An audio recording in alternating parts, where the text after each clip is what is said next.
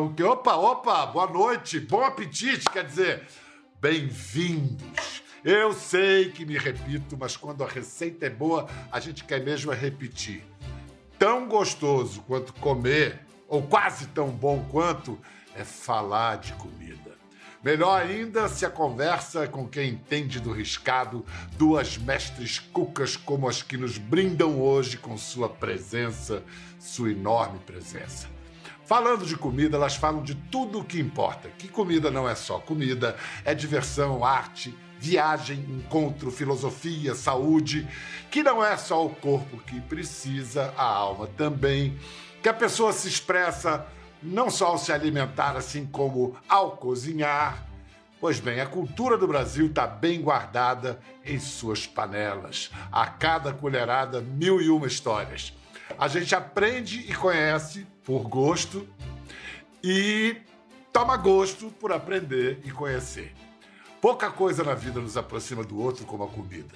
Elas são de gerações diferentes, quase 40 anos as separam, mas se unem na amizade, na crença de que comer bem é assunto da maior importância e pode ser acessível a todos, e se encontram na relação viva que tem com a tradição. Elas sabem que tradição só se mantém quando renovada. A tradição do máximo da sofisticação que é, ora, a comida simples, sem firula, sem afetação, bem do jeito que elas sabem fazer. E é com água na boca que anuncio Laura Góes e Roberta Sudbrack. Olá! Não, sério, eu começo a salivar, é uma coisa louca. Me expliquem uma coisa, por que é tão gostoso falar de comida? Roberta. Ai, eu desde. Eu não sabia que eu ia ser cozinheira e em vez de gibi, eu gostava de livro de cozinha. Mas em casa, quem sempre cozinhou foi minha avó, a Iracema, né? A grande Iracema. E eu entrava na cozinha só para pegar o pratinho, igual eu entro na cozinha da dona Laura. Pego o pratinho e saio, não, não mexo. Em, cozinha, em outra cozinha não se mexe na colher dos outros, né? Então eu não sabia que eu ia que eu ia por esse lado. A minha avó, até pouco tempo, ainda viva, dizia: Eu não sei o que aconteceu com essa menina, porque ela não sabia fritar nenhum ovo. Mas eu sempre gostei de ver, de ler, de. Eh, eu olhava um restaurante com toalhinha quadriculada, que no Rio Grande do Sul é muito normal, né? E eu falava: Eu quero, eu vou ter um restaurante, mas eu não sabia que eu ia estar na cozinha. Eu achava que eu ia ter um restaurante, enfim. Eu penso em cozinha, eu penso em comida, eu acordo pensando em comida, eu durmo pensando em comida. É, é, é incurável. Você diria a mesma coisa, Laura? Não, eu gosto de ler livros de, de receita assim como se fosse romance. Leio inteirinho, marco coisa. A, a gente realmente, essa, essa coisa de cozinhar faz parte da vida da gente. Eu hoje em dia cozinho menos, faço só sobremesas, mas eu já fui cozinheira daqui da pousada, cozinheira da, da, da noite, era eu direto, para saber dar ordens. Mas a, aquele famoso chefe, escritor, um brilhante escritor, o Anthony Bourdain, ele disse: a comida pode não ser a resposta para a paz mundial, mas é um começo. Escuta, a Roberta Sudbrack ficou famosa quando ela se tornou a primeira mulher, a única até agora, a pilotar o fogão presidencial no Palácio da Alvorada, quando habitado por Fernando Henrique. Roberta, você é internacionalmente reconhecida como das melhores chefes do mundo, mas você afirma e volta a afirmar que é esta senhora aqui, dona de uma modesta pousada na Serra Fluminense, que ela que é o seu ideal de cozinheira. Por quê? Ah, Roberta. Ela. Você é campeã, Roberta. Deixa disso.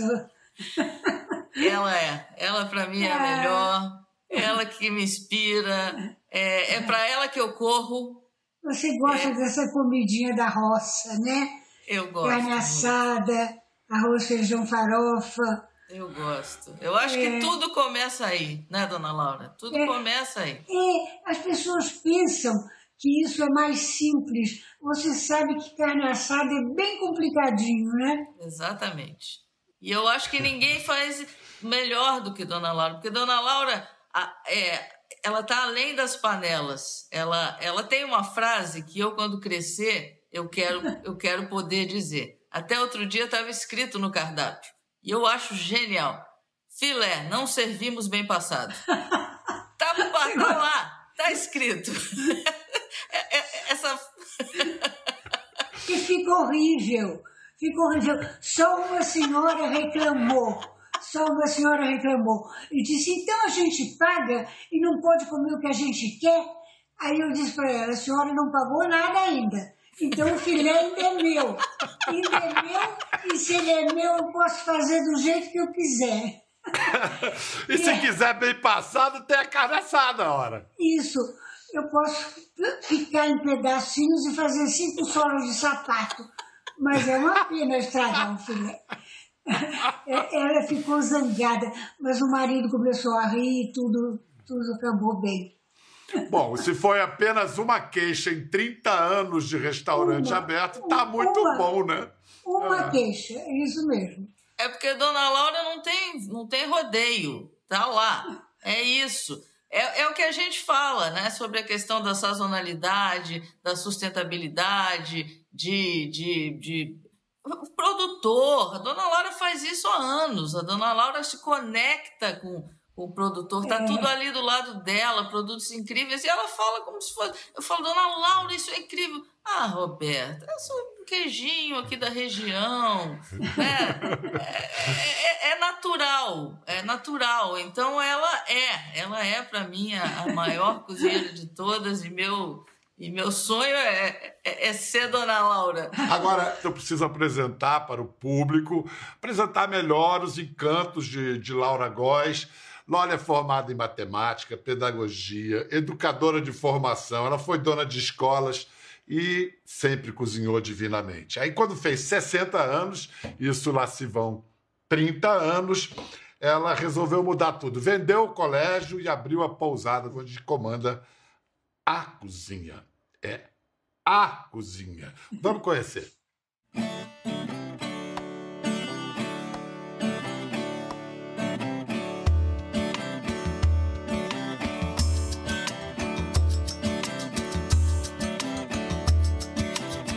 Querem provar? Muito bom. Muitas pessoas se hospedam aqui para comerem no restaurante. E algumas vezes se hospedam e já pedem, ah, dona Laura, eu, por favor, eu quero isso, eu quero aquilo, ah, eu quero uma rabada, eu quero alguma coisa, e ela faz. Comecei a prestar atenção quando eu era bem pequena e ficava com a minha avó sentada em cima da mesa onde ela trabalhava. Eu via ela fazendo coisas. Foi minha inspiração na cozinha, foi a minha avó. Mas na minha família era muito importante a é, comida boa. Então eu sabia que eu queria fazer uma comida bem legal. Depois eu tive muitos filhos e tinha muito público para você cozinhar bem. Eu acho que tem que ter um público eu tinha meu público, então isso me ajudou muito, me inspirou muito.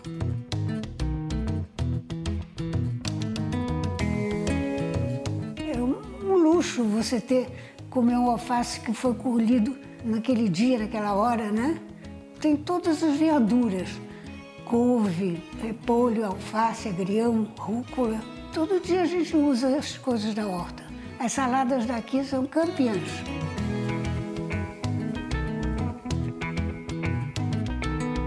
para minha mãe, uma cozinheira, assim, fazer uma comida para alguém era uma reverência, era uma coisa muito importante. Ainda é.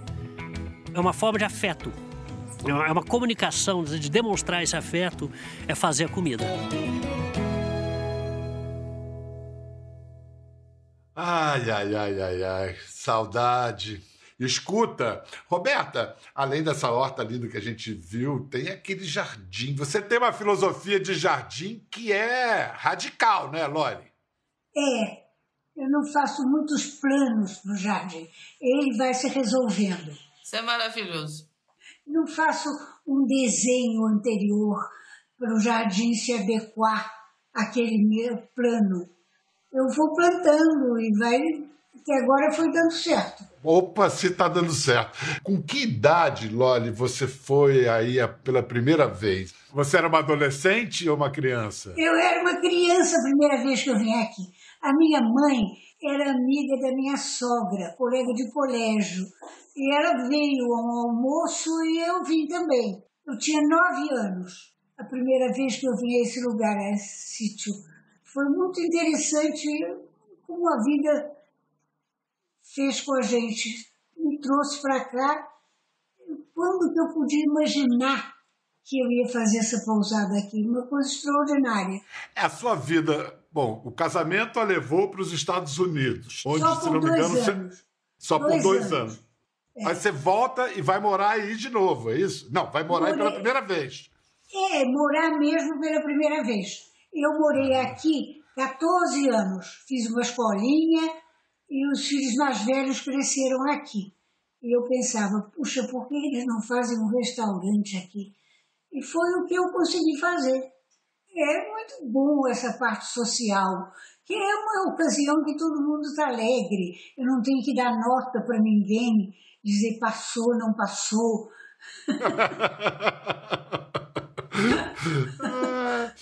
Vamos apresentar melhor agora a Roberta, que também a ela nunca faltou coragem para mudar. Ela começou vendendo cachorro quente, com o molho que a vovó Iracema fazia, depois foi estudar veterinária, virou autodidata em gastronomia, chegou à cozinha do Palácio da Alvorada, teve restaurante sofisticado, caro, delicioso, foi eleita a melhor chefe da América Latina, depois fechou para balanço, mudou tudo, abriu um novo restaurante de culinária tão sofisticada quanto a anterior, mas a preço acessível. Olha, eu tenho para mim que não foi a descoberta do fogo que fez a evolução dos humanos, foi o uso do fogo para cozinhar. Não é, Roberta? Você concorda? Eu concordo, concordo plenamente. Acho que mudou tudo, né?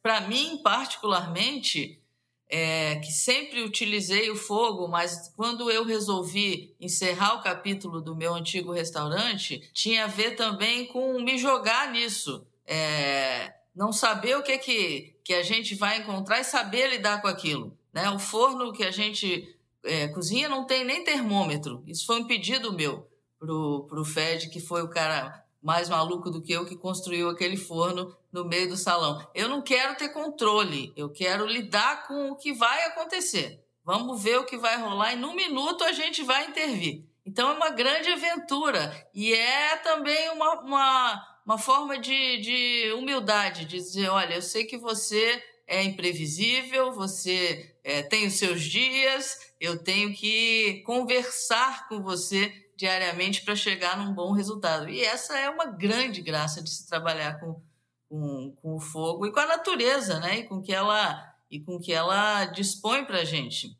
Loli, e esse forno, esse forno da Roberta, Loli, você não ficou com vontade de ter um forno Fiquei igual? Aquilo é um espetáculo. Fiquei.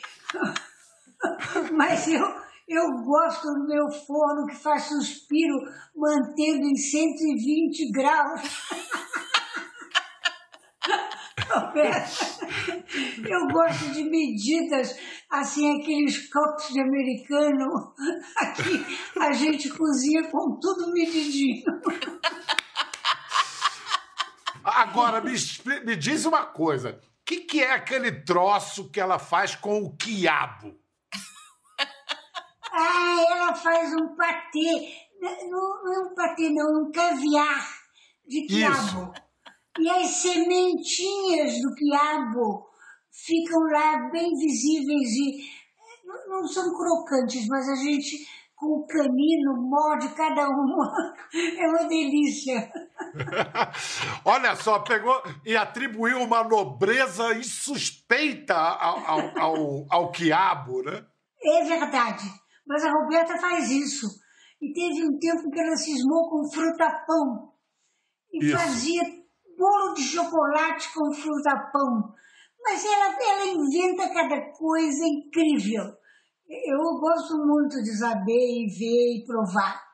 Pois é, eu tenho uma fascinação por esses ingredientes do dia a dia, justamente aqueles que se diz assim, não, quiabo eu não como, é, machixe, machixe, imagina, não, não sei nem como é que é um machixe.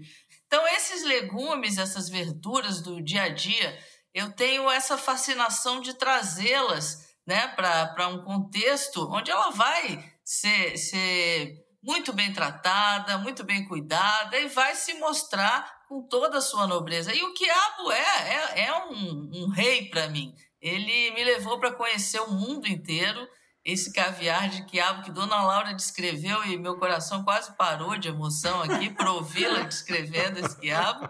É, é, é um símbolo da minha vida, né? Colocar um quiabo em pé na época que eu resolvi fazer isso foi uma grande loucura. que barato, que legal. O machixe, eu diria que é um giló exibido, um giló oriçado.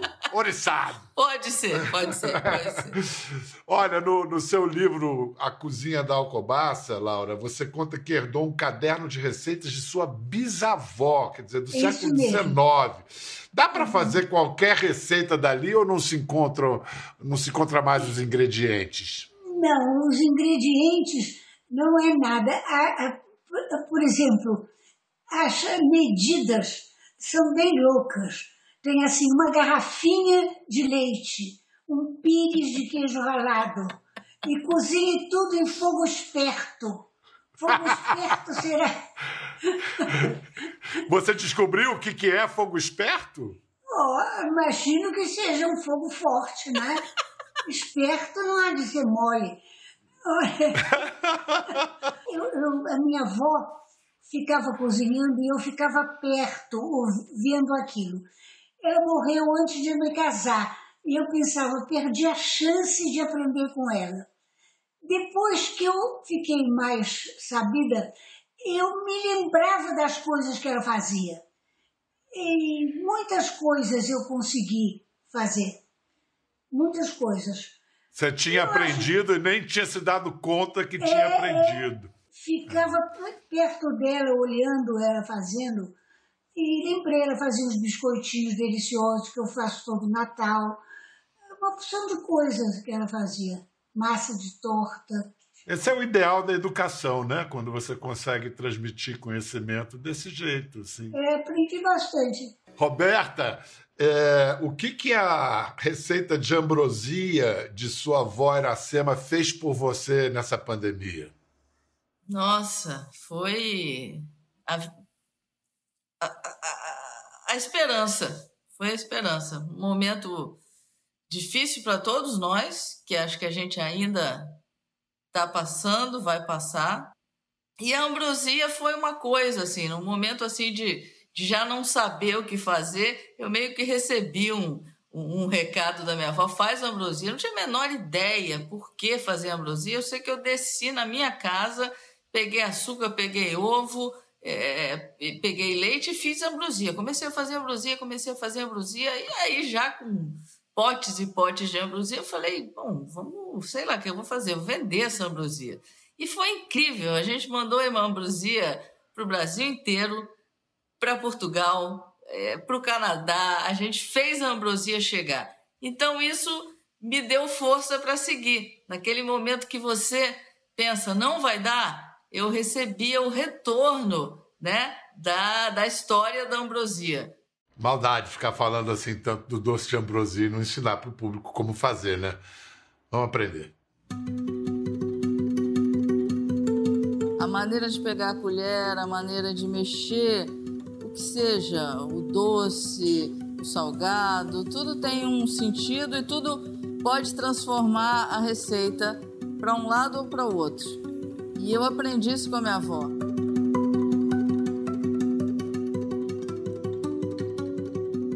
Na época que eu decidi que eu queria ser cozinheira, é, a moda do chefe de cozinha não, não existia. E a minha família achou uma loucura. Todo mundo foi super contra. E a minha avó, quando ela ouviu aquilo, ela falou: É isso que você quer fazer? Então faça o melhor. e me perguntou se eu precisava de alguma ajuda, alguma coisa. Na época, tudo era muito novo, então eu falei para ela: olha, eu preciso né, da sua força, eu preciso de um avental. Ela é costureira, era costureira, né? E ela fez o meu primeiro avental de, de cozinheira, bordou o nome direitinho. Eu sinto muito, muito próximo a presença da minha avó é, e acho que nos momentos que eu mais preciso ela aparece de alguma maneira. Então foi algo assim: faça ambrosia. Eu não discuti, eu não quis entender. Eu acho que foi um chamado mesmo, né? Fazia um tempo que não fazia ambrosia, eu comprei as coisas e, e na verdade eu fiz na minha casa foi algo meio mágico. Era meio uma coisa de filme, assim, uma coisa mágica. Certamente Dona Iracema estava metida nisso, porque trouxe muita esperança para mim. Os ingredientes são os mesmos, que são ovos, leite, açúcar e canela e, e cravo. É isso. Mas o que tem do da Dona Iracema é a paciência. Leva horas para ficar pronta e ela fazia do jeitinho dela, eu aprendi a fazer desse jeitinho. Esses saberes que passam, é, acho que são muito importantes. Eles é que contam a história da gente como brasileiro, né? Cada, cada família vai ter uma receita de ambrosia, mas esse, esse pontinho diferente é que vai definindo a gente, vai criando esse laço de, de afetividade, de carinho, né? de, de lembrança. Essa é a Dona Iracema. E é o seguinte, Roberta não, não, não é só simbólico isso que ela está falando, não. Ela não só manteve o SUD, os empregos do SUD, como ela garantiu a permanência de possibilidade de sobrevida para muita gente. Vamos ouvir agora o depoimento da Fátima, que produz os orgânicos servidos no restaurante da Roberta. Fala, Fátima. Eu sou Fátima Lima, eu trabalho como agricultora orgânica na cidade do Rio de Janeiro, aonde fica a minha produção no Alto da Boa Vista. Eu estou aqui para contar um pouco da minha história com a chefe Roberta Sudebrac. Eu sempre falo que é uma história, uma história de amor, né? Que é a história de uma cozinheira com uma mulher da terra, né? Com quem produz. E ela não, ela simplesmente ela não via só os meus legumes, né? Ela via que atrás dos meu, meu legumes tinha uma história, tinha alguém que produzia e ela queria conhecer, ela queria conhecer a minha história, ela queria saber quem eu era, o que que eu fazia, como que era, como que cada coisa era produzida, o que que eu tinha na minha lavoura e aí ela passou a, a, a, a fazer o menu de, dela de acordo com o que eu tinha na minha produção. É o jeito dela de, de ajudar quem está com ela. Agora na pandemia, é, a atuação dela na minha vida foi muito importante. Toda a minha produção era voltada para os restaurantes, para os hotéis, para os chefes. Então na pandemia, quando eles fecharam, a gente praticamente fechou junto. Então assim, foi um momento de muito desespero para mim, porque eu falei, nossa, e agora? E aí a Roberta disse, olha, não se preocupe, porque eu vou divulgar. Ela pegou, usou o Instagram dela e começou a divulgar das minhas, a minha cesta, pedindo que as pessoas comprassem, que apoiasse o pequeno produtor, apoiasse o comércio local. E assim a gente conseguiu passar é, toda essa pandemia sem mandar ninguém embora. A nossa produção aumentou bastante, a gente começou a entregar em, em várias residências. Então, quem dera que todos os agricultores, que toda Marias, Fátima, José, Joaquim, Pedro, tivesse uma Roberta na sua vida. Eu sempre falo para ela e falo para todas as pessoas que a Roberta não só divulgou o meu trabalho, ela não só comprou o meu produto, mas ela mudou a base da minha vida. Ela mudou a base da vida dos meus filhos, ela mudou a base da vida das pessoas que trabalham comigo no dia a dia. A Fátima anda me fazendo chorar muito. A gente está tão mexido, mas é, é, coisas assim, eu acho que é, é, são que, que vale daquilo que, que a gente faz e acredita, né? Às vezes a gente não tem a dimensão, né? Eu, eu faço, eu faço, eu acho que é importante, eu, eu me jogo, como eu te disse. Mas enxergar, ouvir isso agora é, é, é muito, é muito emocionante. É porque essa consciência que você é, tem pode e deve ser espalhada e praticada por qualquer um, por muita gente, né? Loli! Então, como é que você escolhe sua carne de porco? Olha, tem um sujeito que cria os porcos aqui, chamado seu Zé Pedro. E ele traz aqui para mim. E ele, a vantagem é que ele traz o lombinho com osso. E toda a carne cozida com osso fica mais gostosa. Olha, é uma carne fresca, ótima. Um detalhe tão simples e tão e faz toda a diferença. É... E o fubá, e o fubá para fazer o bolo? O fubá é de moinho de pedra. E ele não é tão fino, é meio crocantezinho. Então a broa fica com um ligeiro crocante, que só tem com, com o fubá especial. Vem cá, Loli, eu sei que você gosta de viajar de vez em quando para ir comer, entre outras coisas. Quando puder, agora, pensando que essa pandemia vai passar, há de passar, para onde você vai, em primeiro lugar? Ah, eu queria ir a Portugal, mais uma vez. Tenho uma sobrinha, uma cunhada que está morando lá, e ela me dá uma infraestrutura. Eu, eu gostaria de falar em comer na casa da vovó é isso, né? Em Portugal a gente se sente assim, né? E você, Roberta? Eu vou para Dona Laura, imediatamente, na mesma hora. Ah, Roberta, eu vamos vou... combinar, hein? Eu vou para Dona Laura sempre que eu estou bem, que eu estou mal, que eu preciso me alegrar, que eu preciso é, abastecer as energias, é, que eu preciso rir. É para Dona Laura que eu vou. Muito obrigado, Loli. Muito obrigado, Beta, Roberta. Obrigada, querido. Sempre é um prazer estar com você e com Loli. Ô, Roberta. Fiquem bem. Beijo. Beijo muito grande. Beijo, beijo. Resumo da ópera. A comida boa é a nossa terra do nunca, que a gente vira bisneto para sempre. É isso, comida boa é comida compartilhada. Até a próxima. Ficou curioso para ver as imagens do programa? É só entrar na página do Conversa no Globoplay. Tá tudo lá.